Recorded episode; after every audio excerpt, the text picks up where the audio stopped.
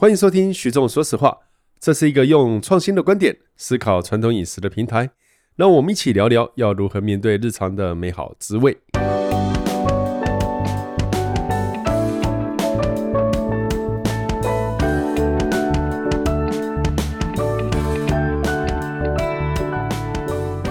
大家好，欢迎收听徐仲说实话。那呃，今天呢，最爱吃素的师兄王主厨没有办法来，但是我们请了两位很棒的特别来宾，一位是小树，一位是陶德。小树、陶德，麻烦跟大家打个招呼。好，大家好，我是小树。嗨，大家好，我是陶德。你们要不要先自我介绍一下自己？OK，那我先来介绍一下我自己。我以前是在做 YouTuber，而且是专门在做美素食美食的 YouTuber。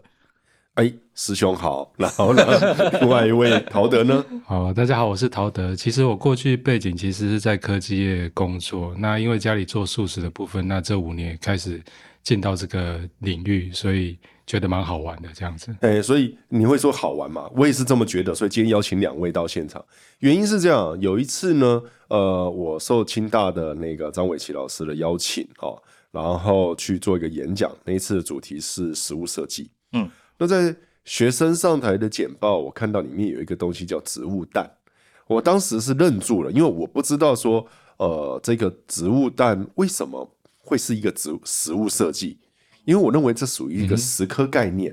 哦、嗯呃，我会这样子来讲的原因哦，是这几年如果听众朋友你有跟呃大学生在互动的话，你或许会发觉很多学校都会开始开启食物设计这一堂课。那什么是食物设计？烹饪是不是呢？好，这个或许是，或许不是。就我了解的食物设计，通常现在看到的哦，我看到的多数是属于哲学类啊、心理层面，用食物来做一个呃影射反差。所以当我看到这个植物蛋的时候，我就觉得蛮有趣的。我说，诶，有人开始用食品科学的方式来谈，结果又在某年某月某一天哦，然后我到新竹去，然后就吃到了，然后我说，诶，啊，这简报。哎啊，这个东西怎么连接起来了？对，然后呢，呃，后来我才知道说，哎，植物蛋其实是两位跟两位有关。嗯哼，你要不要讲一下你跟植物蛋的渊源？植物蛋的渊源哦，应该因为植物蛋这个名字听起来大，台湾的民众听起来应该就是哎素食的东西吧？因为从因为从过去可能有植物肉、植物奶，然后我们在今年今年的时候推出了一个植物蛋。那给给大众跟原本素食圈的人算是一个素食圈的人是觉得，哎、欸，好像以前就有类似的东西了。那怎么我们我们又再次推了一个东西出来？那一般大众就就觉得，哦，好新奇哦，因为刚好又经历了缺蛋的议议议题嘛，两年两年都缺蛋，是。然后大家就发现，哦，植物蛋他们是有感兴趣的。那我们其实也是发现有这个缺蛋的因素，所以才开始寻找说，这个蛋是不是可以把。把它也做成植物性的来源。我我是觉得有趣的是这几年，就像你讲的植物奶、植物肉这些概念一直、嗯、呃，就是新观点一直出来。好，然后甚至你在这个星巴克或者是大型的连锁店，呃，你在喝拿铁的时候，甚至你的选择权越变越多。嗯，对。我我我那时候就一直在思考说，好像素食的世界变了。我记得我在十年前。那时候在意大利，我有呃，我旅居意大利的那那个时间，有朋友吃素的来找我，哎，那真是痛苦啊，你知道？尤其他到波隆那附近找我，波隆那是以吃猪肉闻名的，各位你知道吗？然后他要吃素，我我整个帕马波隆那找到的素食店哦，真的就是吃草店，嗯，真菜沙拉这样。对对对，他们连这个所谓的豆腐，哈，就是豆腐是有，嗯、但是他们没有素肉的概念。那时候我就一直觉得素肉或许是一个新的生意，结果某年某月突然间发觉，哎，这个植物肉的概念为什么突然间这样流行起来了？我当时内心觉得好玩的是，哎，啊，这就不是我们的素肉吗？哦，所以呃，我在深入了解，他们说不对，那是豌豆。嗯，哦，我说我们的素肉应该是黄豆。哦，是呃，大豆分离蛋白嘛。好，嗯，陶德，你要不要讲一下？你家以前就是做这个呃素食的产业嘛？对。那你会觉得豌豆的这个就美国推过来的这一个呃所谓的植物肉，跟我们的素肉有怎样的差异？我觉得第一个基本上材料上会不一样，呃，以植物肉的话，它大概就是以豌豆的基础在做变化。嗯哼，那以亚洲地区的话，其实大家非常能够接受大豆这个部分，所以其实大豆的部分其实使用非常的普遍。对，诶，所以你认为就是豌豆跟大豆的差异吗？我觉得我们亚洲有这个素鸡呀、素鸭各种东西，通通都有。是，他们好像就一个汉堡排而已。啊，对，嗯、呃，我觉得亚洲基本上还是以中式料理。嗯哼，嗯，那中式料理其实基本上。呃，我们的料理都很强，所以他其实都塑个形，嗯，然后大概调个味，他就认为是呃素鸡、素鸭这样子这样子的一个思考。嗯、那至于口感的部分，我觉得呃不是非常贴近，就是非素食者他们需求的那个口感。嗯哼哼哼，对，就是我你叫素鸡，我吃了，其实我就问那鸡胸跟鸡腿怎么分？是这样吗？对对对对，对，那。那问题是，我们在看这一件事情的时候，我因为我自己是食科背景，我当时会觉得，嗯，对我而言，所谓的素肉就是大豆榨出有以后的豆粕，对，哦、豆粕再去经过呃加工处理，变成大豆分离蛋白。是，那它当然可以分得更细，再下去就变上课，我就不讲了啊。Uh. 但我是说，大豆分离蛋白这个概念性，它的运用度很广。嗯，那如果你要它的风味的话，也就是加香精嘛。好，你基本上你要任何的味道，我们都做得出来嘛？应该可以这样说嘛？好，那这是属于传统的素肉。是，好，那后来我看见植物肉，他们一直在推广说他们比较少量的添加，或者是他们的添加概念偏向于天然。当时我是觉得，呃，我搞不清楚这是行销术语，或者是、嗯、是什么。嗯、那那个小树要不要谈一谈？你怎么看待这件事，或者是？你的植物蛋，嗯，是怎么去做的呢？哦，如果从植物肉为什么会到全世界那么盛行，应该要讲有一个纪录片叫《The Game Changer》，对，它是一个类似在我我记得是在我们疫情刚爆发的那一年，第一年，那这个纪录片刚好在 Netflix 上面推广出来，然后 YouTube 啊各大社群媒体大家都在分享这个影片，然后有一些美国那边的运动的明星，还有一些。艺人大很厉害的艺人都开始在笑，诶、欸，什么崇尚这个饮新的一个饮食文化，嗯，然后也也大力的推荐，也大力的分享他们自己自身可能也如素如素一段时间、嗯、或如素 vegan 一段时间的一个经验分享跟身体的感受，嗯、然后他们就是从这个纪录片里面来分享说，诶、欸，从运动员的身体素质去判断说他在吃素跟吃肉。嗯的比诶、欸、比赛表现会不会有影响？嗯，就发现其实是没没有影响，而且反而在他们会建议在比赛前的一段时间是建议吃素食的，那他身体的各项的运动能力素质会是比较好的表现。嗯、然后还有在一些健康方面，还有一些我记得最印象最深刻是他特别报道一个男性的那个性功能。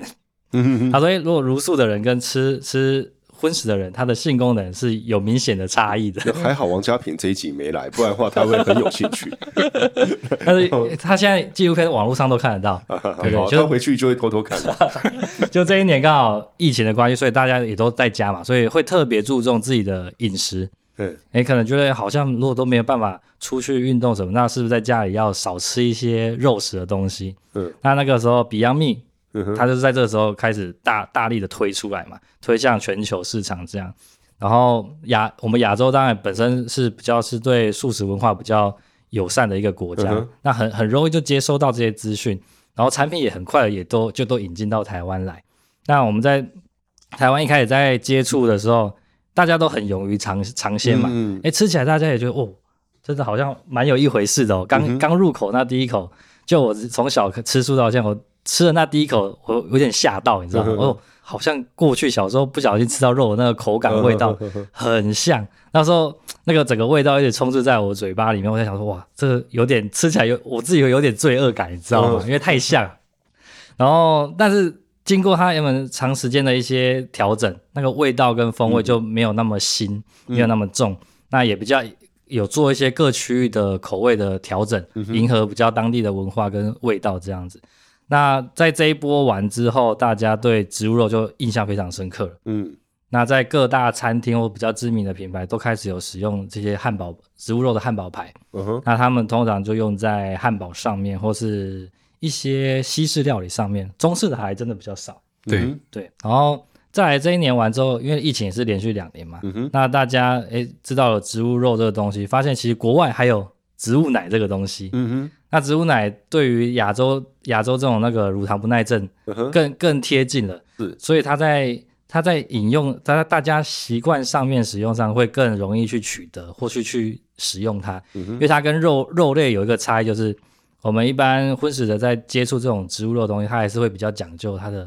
真实度、还原度有没有那么像？哦，还有价格上面这样。这一点等下我们再讨论。对，那请继续。对，那植物奶呢就没有这方面的问题，因为它是作为在饮品上面的话，大家比较不会去在意它的味道或口感有没有那么相似，嗯、反而是更在意它的喝下去之后它的健康有没有跟比以前喝奶来有来比较这样子。嗯、那植物奶在台湾就推广的非常快，尤其是在星巴克直接全部都可以使用到，连甚至现在。呃，Seven 也都可以直接，所以直接换燕麦奶都可以。嗯嗯嗯。对，大概是到这个这个步骤，在这个时间点的时候，我们发现，哇，那植植物的植物饮食这个风潮在台湾跟全世界是非常非常盛行的。嗯哼哼。然后我们就在大概去年，去年其实这个植物蛋这个产品呢，就是在我我们疫情前，我爸爸他在跟家里还有一些朋友有合作这个产品，嗯、因为他在素食圈里面也是也是蛮。经历蛮久，知道素食圈里面有一个植物蛋的的一个东西，那他想说透过一些他的一些机械背景去把它改良它的生产，还有它的制程，让让它跳脱是以往传统手工，嗯、哼哼。然后那可以大量生产，然后以前是手工做，以前都是手工做，你尤其像以我们刚才讨论到什么素鸡素鱼，嗯、很大部分都是手工。哦，好，对对对，然后就师兄师姐辛苦，对 真的很辛苦很辛苦，辛苦。对啊，那你就。他们又又为了要推广素食，又卖的很便宜，是。对，所以他们基本上就是有点带带着一点理念性质在做这些素鸡啊、素鱼。但是到了我们现在台湾工业啊、食品发展那么那么厉害的一个地方，那一定会想要把它可以制成化、标准化嘛，然后可以自动化生产出来。那我们刚好也是透过怎么透过一呃蛋荒这两年的蛋荒，发现其实我爸爸过去研究这个产品，虽然没有办法。在那个时期，因为刚好遇到疫情啊，所以就中断，没有办法顺利推出。那我们在经过这两年疫情，我发现，哎，好像时间点又又再次出现了。所以那个时候，陶德哥也也是早期我们用到我们这植物蛋的产品的店家之一。嗯，那他刚好本身自己又是有食品工厂的经验，然后自己又开汉堡店，那、嗯、他就在去年的五六月的时候来讯息我说，哎，有没有兴趣让我们再把这个植物蛋再重新 run 起来这样子？对、啊，你你要不大概讲一下？嗯，在可透露范围内，对，讲一下植物蛋怎么做的。植物蛋其实它也蛮蛮简单的一个生产过程，其实这个也没什么好秘密。哦、对，它的蛋黄是蛋黄，我们就是用那个绿豆仁、南瓜、红萝卜这三样主要的原原型食物去蒸熟，然后去透过高速的搅拌乳化，然后它就变成比较有像蛋黄的绵密口感。啊，蛋白呢？蛋白很单纯，就是用大豆分离蛋白粉，嗯，一样。一样是油水跟它去做一个进行乳化，嗯哼，那我们就是刚好有找到一个我们比较喜欢的一个 Q 度跟口感，对，然后就把它组合在一起，然后就变成了我们的现在的植物荷包蛋。哦，嗯哼，所以也就是，其实我觉得在里面有一块很有趣的，就是呃，我们以往谈到素食，总是有一种，嗯，我现在不能吃鸡鸭鱼肉，所以我透过风味上面的调整。让我自己好像还在吃鸡鸭鱼肉，对不对？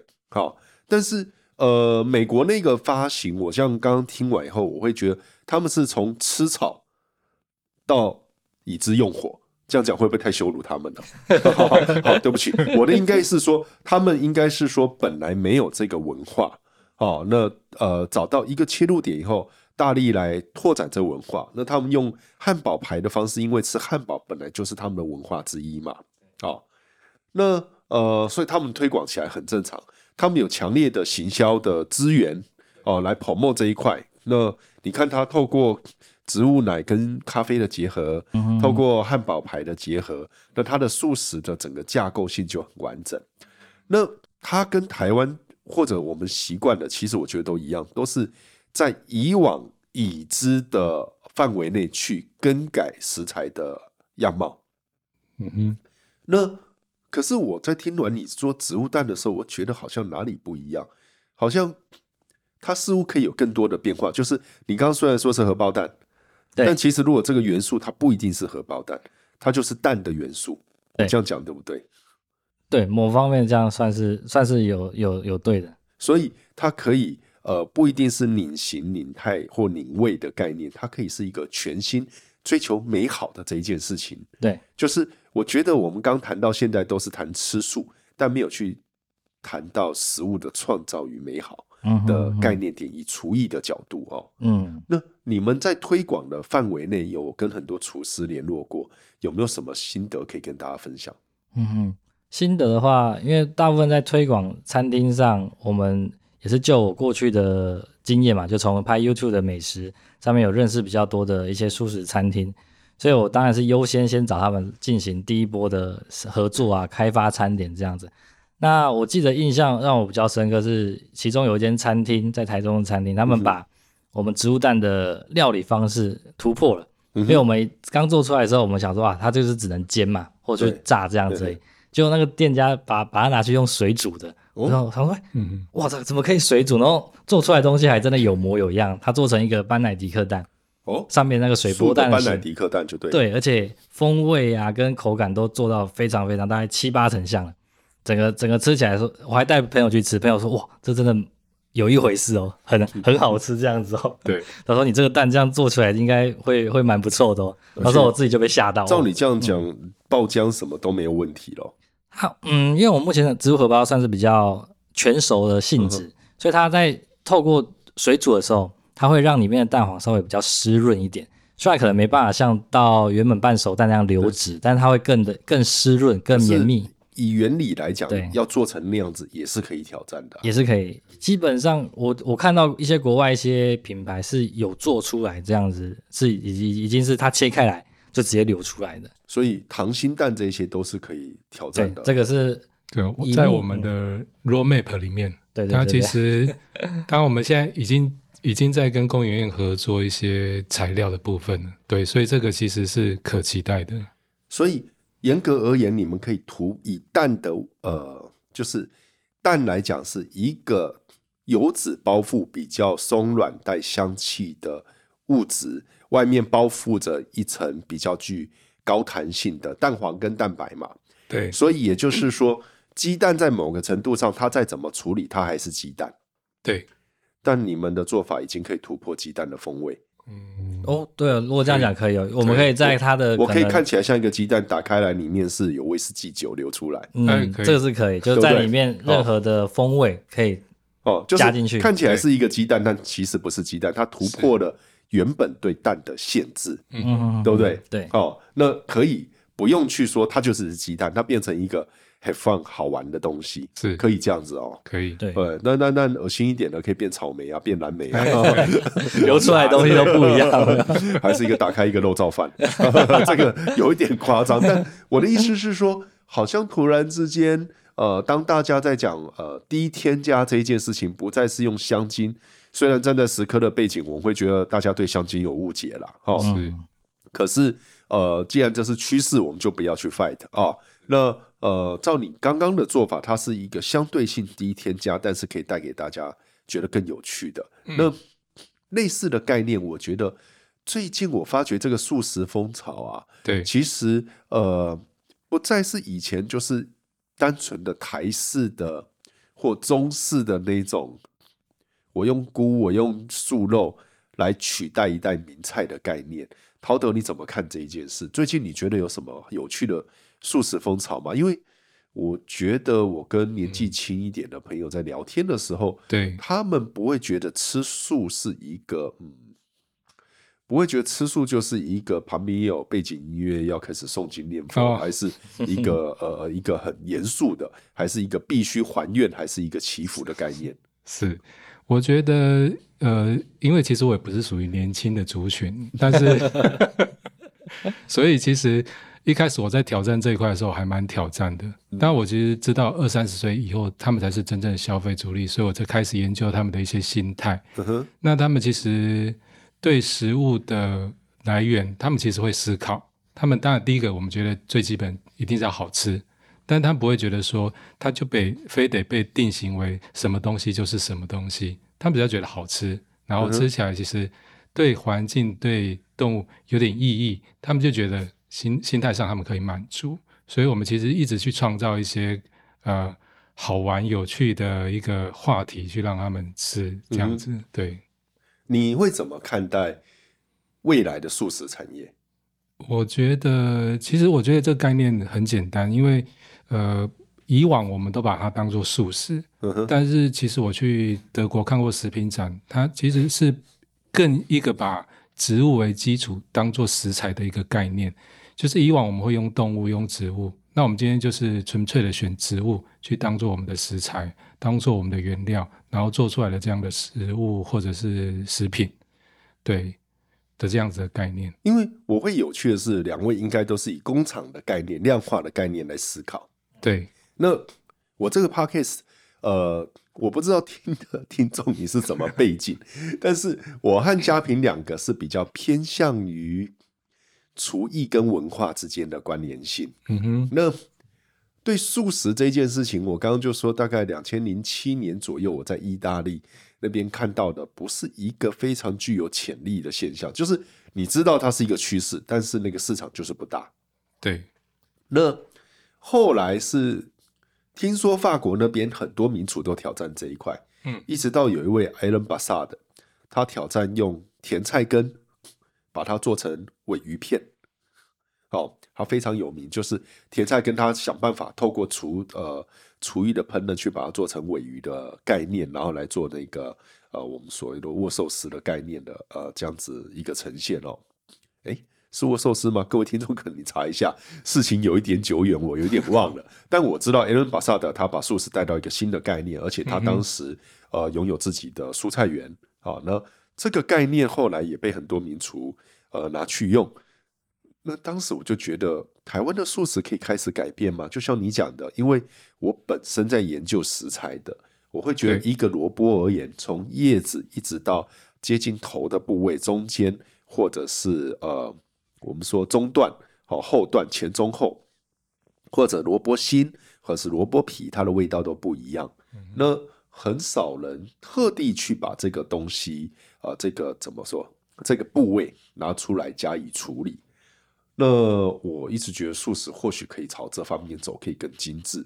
嗯，那同时呢，我也一直觉得有趣的是，我们在烹饪这件事情，其实就是改变食物的呃样貌嘛。好。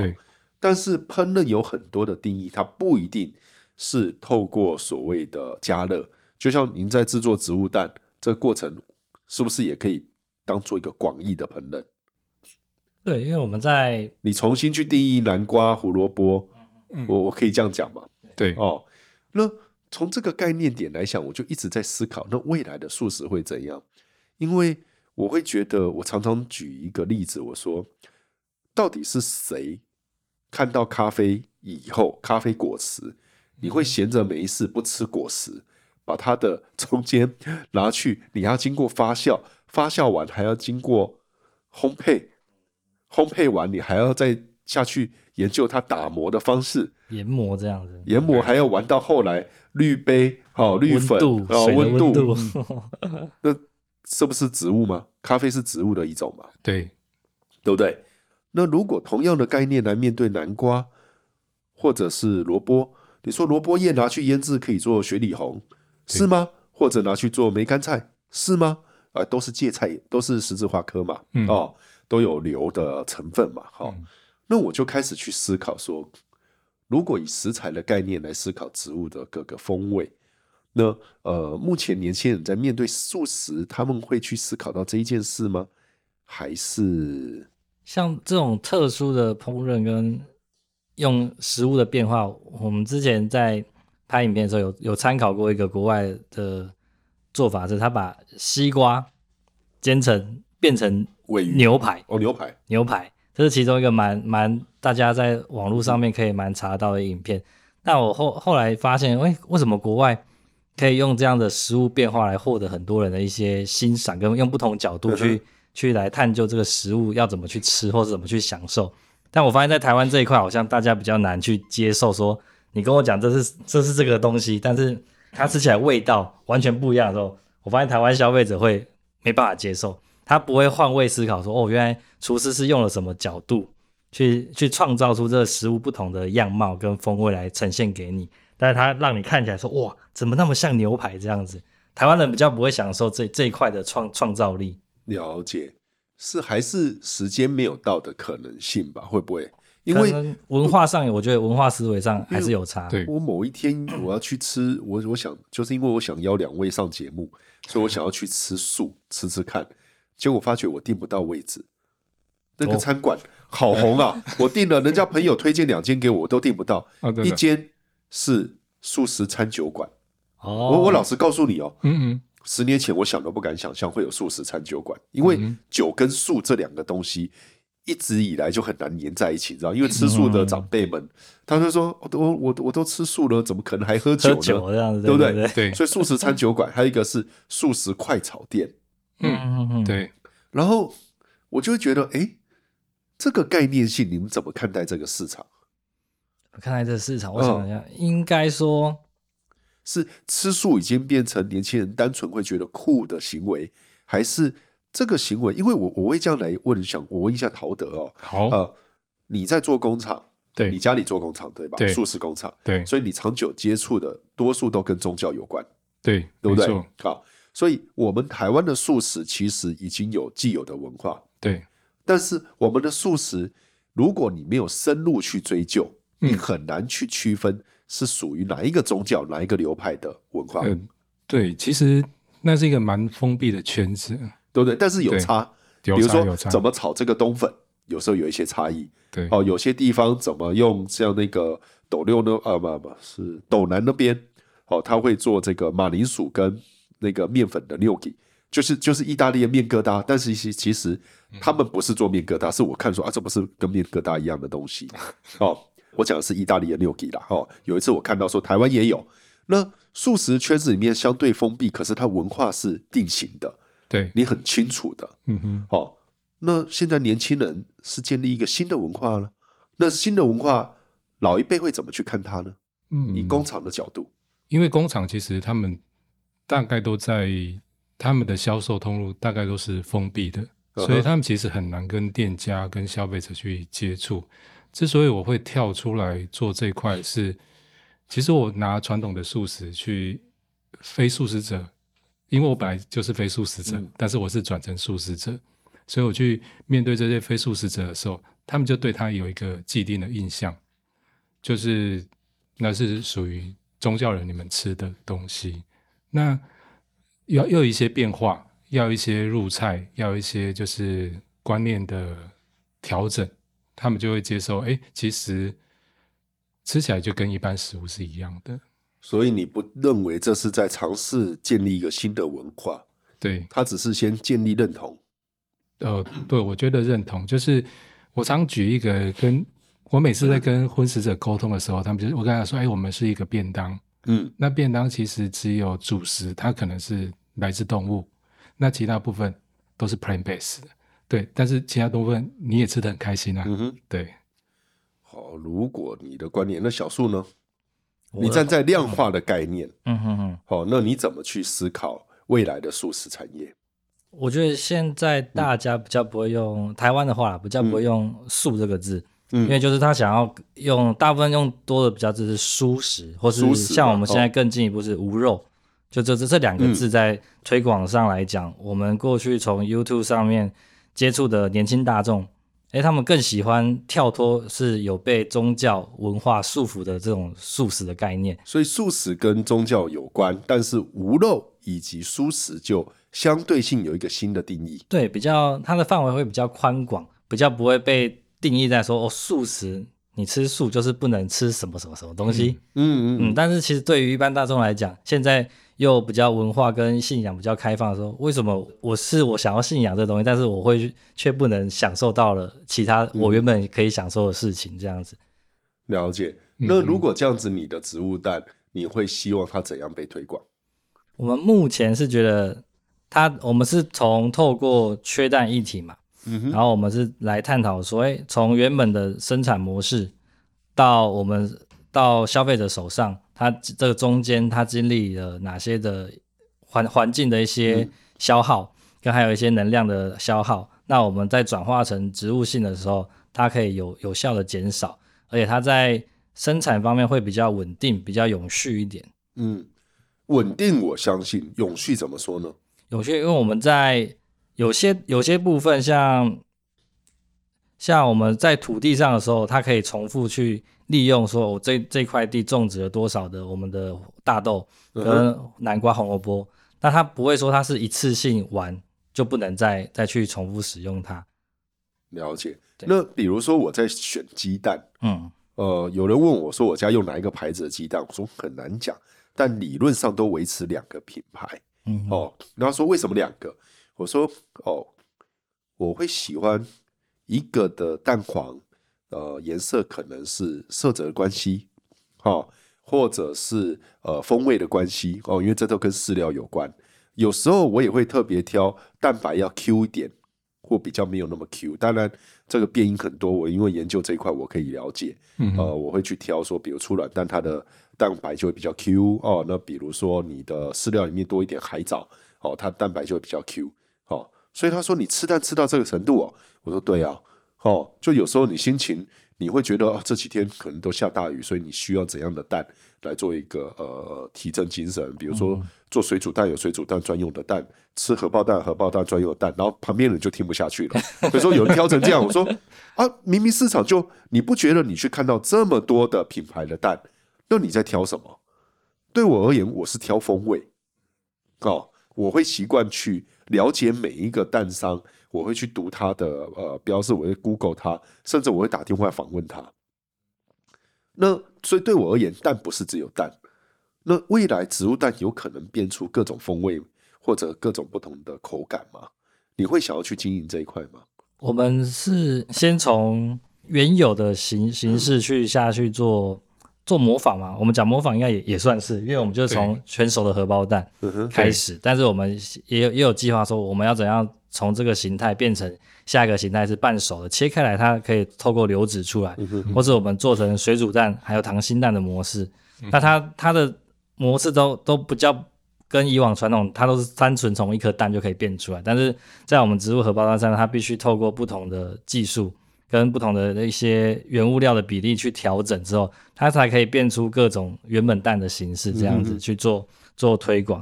那我们在风味上，我们之前也有想到过，有又又突发一想，可能像可能是诶，像原本传统大家在可能小孩出生满月的时候要送红蛋，嗯、那我们植物蛋可以怎么去创造，也是可以给。给它透过变成植物性的红蛋，让它可以过一样的一些祝贺的，这是很好玩，很好玩，对，这蛮蛮有趣的。嗯，或者我们那时候想说，哎、欸，如果是万圣节的时候，是否可以做不同颜色的荷包蛋出来，让小朋友觉得有一种很特殊的享受？这样子，你知道，其实我想邀两位来哦，是因为在新组的时候，陶德你请我吃一个素食的汉堡，对，哦，素食的，呃，就植物蛋、植物肉、对，面包哦，起司嘛，是。也是素食的起司嘛，对，对不对？哦，我当时是觉得，哎呀，真有趣。我有趣点在哪里？我跟两位讲好了。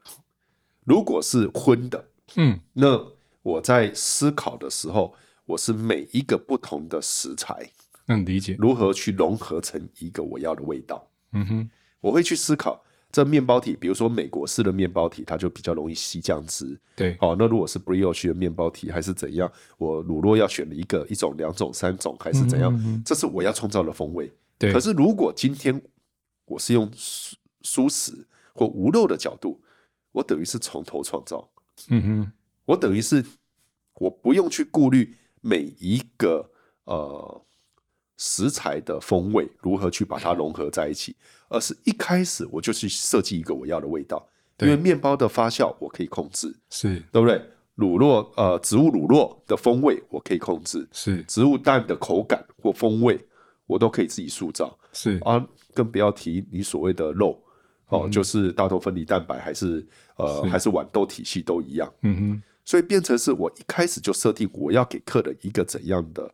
风味只是我把它拆解开来，对，让你看到，嗯哼，所以就回到你刚刚在讲的，呃，一个西瓜做成牛排，我是不知道它怎么做了，嗯，哦，我会觉得西瓜做成冻，假装成尾鱼，嗯哼，然后做成沙西米这样一个拼盘，哦，这个我是吃过，我觉得那时候我觉得还蛮有趣的啦。嗯嗯嗯。好，那呃，可是那个就是有趣嘛，所以以有趣的概念对我而言，很放是很好玩。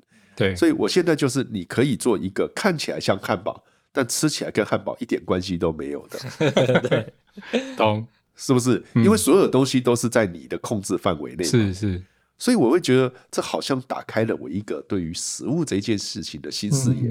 而且它最好玩的是，呃，当然我们可以说，呃，有一有些人是用传统思维，就是香精添加。对，一些我们刚在讨论过程中，其实不尽然是香精添加，是它只是透过呃，比如说淀粉质的糊化转变，嗯，或者是我们所谓的乳化转变，对，哦，那个你看你用怎样油脂下去塑造这样的概念，是是。那所以现在我在看，我就觉得，哎，我们台湾其实融合了。呃，东方所谓的亚洲既有的素食文化，嗯，又接受了国外的这样子比较有趣的概念啊，呃，音乐啊、啤酒啊，哦，跟舒适之间的关联性啊，所以我就突然间觉得，好像这个产业有很大的远景，很大的发展可能。你你在做梦，或者你在呃呃 幻想的时候，对，幻想有没有什么？你们两位有没有什么对于？你创作植物蛋，然后你做的是 vegan 嘛？对对对。哦，那呃，你要不要先讲一下你的事业，然后讲一下我对未来有怎样的看法？我觉得，因为其实我就是一个还算蛮反骨的人，对。然后我很多东西其实不会想要照着原来的玩法，就像以前我们虽然念书，就是就是一直大家念念念这样念上来，然后。成绩逼出来，嗯，但是我觉得这样人生其实还蛮无聊的。嗯、对，那从离开科技业，然后开始做素食这一块的时候，我基本上我的想法大概都可以实践，在于只是我自己的能力到哪里而已。嗯、但基本上都可以有一些实践。像汉堡店那时候，我就坚持我就是无蛋无奶。嗯，那我就非常辛苦，因为无蛋无奶，我就没有办法去。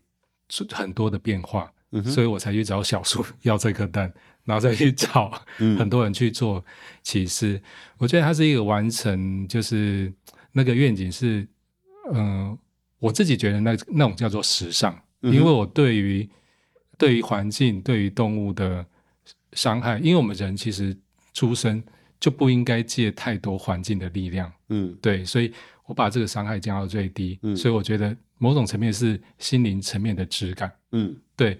那我自己很喜欢摇滚乐，所以我我觉得西式的这种汉堡的这种感觉，因为以前我其实非常喜欢那个 Friday 那种感觉，嗯 oh, 对。但是呃，餐酒馆已经有人做了，嗯、现在就现在我就做一个纯素的汉堡，嗯，然后我渐渐的把我一些风格带上来，这样子就是 rock 的感觉。你喜欢哪一个乐团？我喜欢的乐团非常多哎、欸。如果现在配你的汉堡，你会想要？我想要让 Queen 复活，然后来、哦、哪一首歌？哪一首？We are the champion。OK，Great。然后小苏你呢？我们的话应该是会致力于，就是让大家有更多的新的选择。OK，就是不要让你在享受同样的氛围跟环境还有味道上，但是你透过一个新的选择，可以降低很多的伤害，友善动物、友善环境。还有对自己身体健康有更多的、更好的方方向去 去去做选择。那我们常常在做这个植物蛋的时候，我们的核心理念就是，就是我们不想要去取代你原原有的东西，只是透过一个新的新的方案，让你去做一个新的选择。那这样我们觉得在推广上面跟大家的思维去下意识去选择的思维上，会比较有一个正向的发展，因为取代往往会比较有对立关系嘛。那在新选择上来讲，它比较不会去抨击到像类似原有的产业，反而可以让他们原有产业去进一步去发想说，哎，我是不是也可以转型成一些新的文化来来推广？像很多原本台湾很大型的一些肉厂，也开始慢慢慢开始在研发他们的植物性的一些商品或植物性的一些东西出来去做推广。那我们就发现这个理念跟这个推广方式是。目前现在大众比较可以接受的，因为他们大家都不想被剥夺原有的东西嘛。嗯、那你要怎么去让他去接受一个新的，又又不能又不能跟原本差异太多？那我们就找到一个比较好的一个产品可以介入，就是从植物蛋开始去来推广这个理念跟这个蔬食无肉的文化。那对我而言，推广是生活的一个态度。嗯，好，那我这样来讲好了，我来考一下你啊啊，呃，不要当考试好了，好，来分享一下。好，呃，早上七点半，天气的温度大概二十八度，好，带着一点点风，有一些微微闷热。你八点半可能需要一个线上会议。这个时候，你想一吃你的植物蛋，然后呃，你会配什么饮料？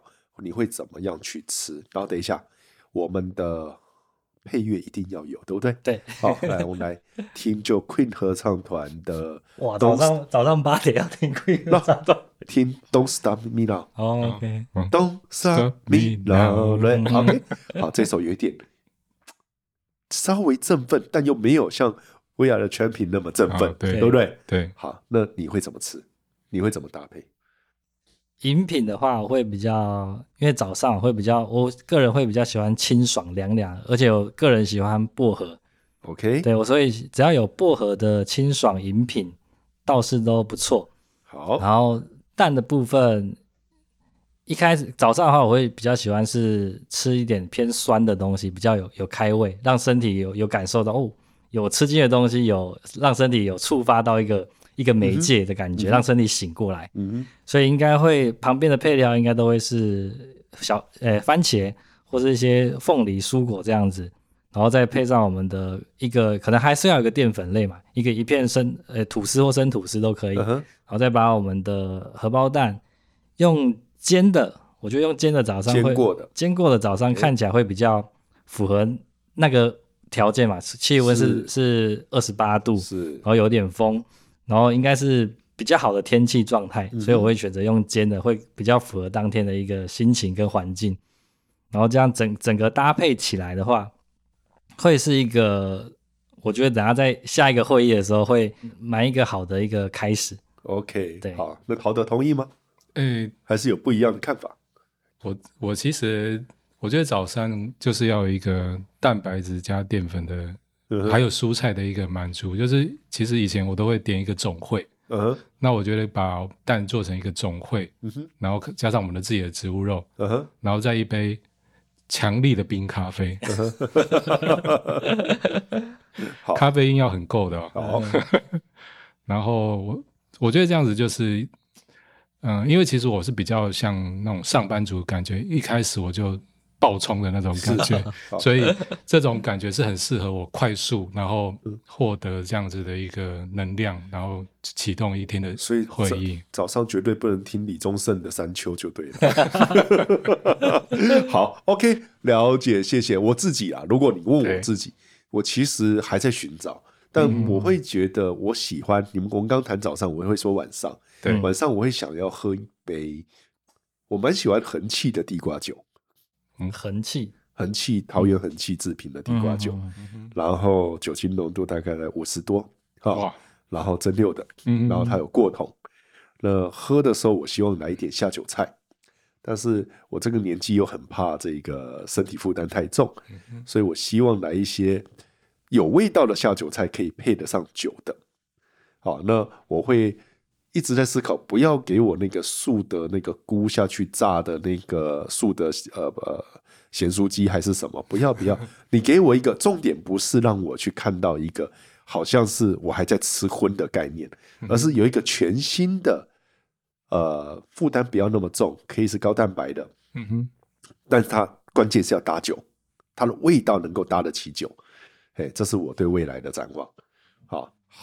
那今天谢谢两位啊，对，因为我觉得呃，素食和无肉都是一个呃全新的想法，那可以让我们离开原本的框架，对，呃，这是我觉得厨艺或者是食品工业最有趣的一点。嗯、好，好，今天就谢谢两位啦，哈，我们节目到这里为止啊。等一下，不好意思啊，那个小树，你好像呃植物蛋的计划在网络上有一个募资。对，活动，哎，那你要不要稍微跟大家讲一下？让让我小小宣传一下，我们的 Planet Egg 植物荷包蛋呢，我们在七月五号晚上九点会在泽泽的平台上面开始募资。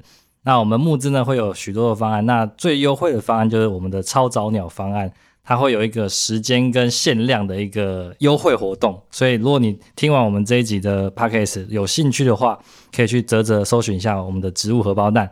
那上面就有很多我们的相关的讯息，还有我们目前合作的餐厅在哪边可以吃得到，或者你带回家之后要怎么料理，还有很多的食谱，我们都会都会在上面呈现给大家。对，那就大家欢迎去搜寻一下，谢谢。哦，OK，好，那就这次真正的谢谢各位了。好，好谢谢大家，拜拜。拜拜。